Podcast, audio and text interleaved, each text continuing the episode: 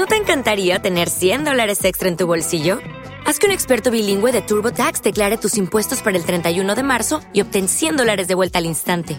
Porque no importa cuáles hayan sido tus logros del año pasado, TurboTax hace que cuenten. Obtén 100 dólares de vuelta y tus impuestos con 100% de precisión, solo con Intuit TurboTax. Debes declarar para el 31 de marzo. Crédito solo aplicable al costo de la presentación federal con TurboTax Full Service. Oferta sujeta a cambios o cancelación en cualquier momento. De mi música y cultura cada día más. Orgulloso yo me siento de mi música y cultura cada día más. Ay, cuando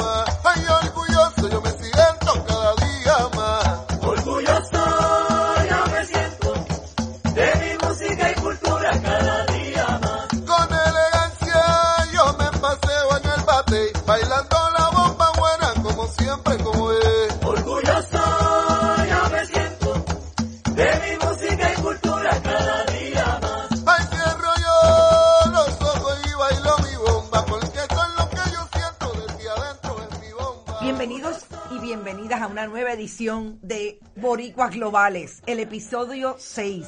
De alguna manera, continuación de lo que empezamos a hacer en el episodio 5, que tiene que ver con establecer quiénes son esos puertorriqueños y puertorriqueñas que se han ido del país y están haciendo patria, construyendo país desde donde se encuentran.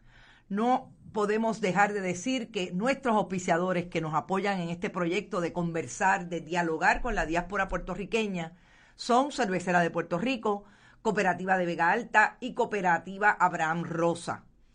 Esta vez vamos a irnos un poco lejos, más allá de Estados Unidos, hay puertorriqueños que se han movido a diferentes partes del mundo por razón de sus trabajos, se enamoran y salen de Puerto Rico y se instalan en otros países eh, que no son necesariamente Estados Unidos, que como ustedes saben es eh, el lugar donde mayor número de puertorriqueños vive, por razón que hemos discutido antes de las diferentes diásporas alrededor de los asuntos de la economía, cómo en la historia se han ubicado las mayores diásporas hacia el país que todavía acoge a Puerto Rico como parte de uno de sus territorios. Vamos a hablar con, yo la conozco como Marinita Santini, así que vamos a hablar con Marina Santini de los Santos, eh, una abogada puertorriqueña que está hoy en Dubái, pero no empezó en Dubái. Vamos a ver cómo saliste, Marina, de Puerto Rico, inició ese viaje a otros países y en este momento llegar hasta Dubái. Bienvenida a Bonitas Radio. Muchas gracias, un placer. Bueno, yo, eh, pues sí, como llegué a Dubái, pues tomó mucho tiempo. Pues yo me fui de Puerto Rico eh, no con plan de quedarme fuera de Puerto Rico cuando tenía 17 años para ir a la universidad. Eh, y me gradué de la universidad en el 98 y como comentaste en la introducción, a mí me pasó de todo un poco. Primero me enamoré. En la universidad conocí a mi esposo, bueno, ahora es mi esposo, eh, cuando tenía, pues yo tenía 20 años, yo creo. Eh, y nos, él es mexicano americano, nacido en los Estados Unidos, eh, en Michigan. Y pues cuando yo me gradué el año después de que él se pues reubicara, ¿verdad? En Michigan, yo me mudé a Chicago para estar cerca. Y ahí empecé a trabajar en, en, una- en varias organizaciones sin fines de lucro. Eh, todavía no era abogada, yo me había graduado con un bachillerato en estudios afroamericanos de Harvard. Y tenía pues interés en esa área, ¿verdad? De, de- de, um, cosas de justicia social, etcétera. Y acabé estudiando Derecho y entonces ahí eh, fue que empezaron a cambiar las cosas. Me gradué de eh, Loyola en Chicago en el 2006 y empecé a trabajar para un bufete interna bueno, cuando empecé era pequeño y al año nos compró un bufete internacional grandísimo. Y después de, pues de varios años en, en el bufete acabé eh, en un área de representación de defensa criminal, pero corporativa. Eh, y haciendo investigaciones, representando a compañías en investigaciones criminales, básicamente, federales. Eh, y después de, pues nada, 10 años en eso, pues acabé yéndome a trabajar donde uno de nuestros clientes, básicamente, eh, que es una compañía farmacéutica eh, y de nutrición y otros productos en el área de salud.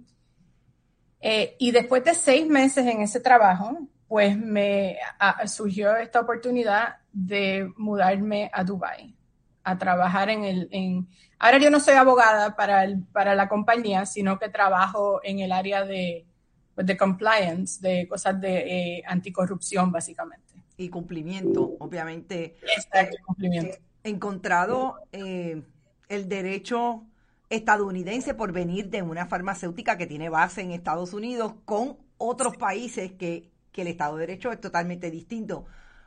¿Cómo, cómo eso se encuentra en tu trabajo? O sea, tú, tú eres una, una puertorriqueña que obviamente pues hay una relación de Puerto Rico con Estados Unidos, vas a estudiar allá, pero sales de esa estructura hasta cierto punto, eh, como digo, con unas diferencias legales puntuales, a un país totalmente diferente. ¿Cómo, cómo se da eso? ¿Cómo es tu costumbre a, a llegar a, desde estrictamente ahora profesional? Pues es, es bien interesante porque en esta área eh, los Estados Unidos tienen un control y una presencia casi absoluta global porque ha- han pasado una ley, hace ya tienen más de 10 años, eh, que básicamente regula a todas las compañías que están registradas en los Estados Unidos, no importa dónde estén, eh, o sea, dónde sea que base. se estén desempeñando, mientras que la va, que esté, que sea una compañía pública o que alguna compañía relacionada, o sea, eh, en algún eh, ser uno de los shareholders, uno de los dueños, Ujú. pues básicamente esta ley contra es una ley global anticorrupción. O sea que esa ley nos aplica aquí en Dubái, igual que nos aplica en Japón, en Corea, donde sea. Y no solo eso, sino que le aplica a todas las compañías que trabajan, que nos representan, aunque sean compañías locales. Así que eh, eh, es interesante porque hay mucha colaboración, ¿verdad? Con eh, ¿Te está gustando este episodio? Hazte fan desde el botón Apoyar del podcast de Nivos. Elige tu aportación y podrás escuchar este y el resto de sus episodios extra. Además, ayudarás a su productor a seguir creando contenido con la misma pasión y dedicación.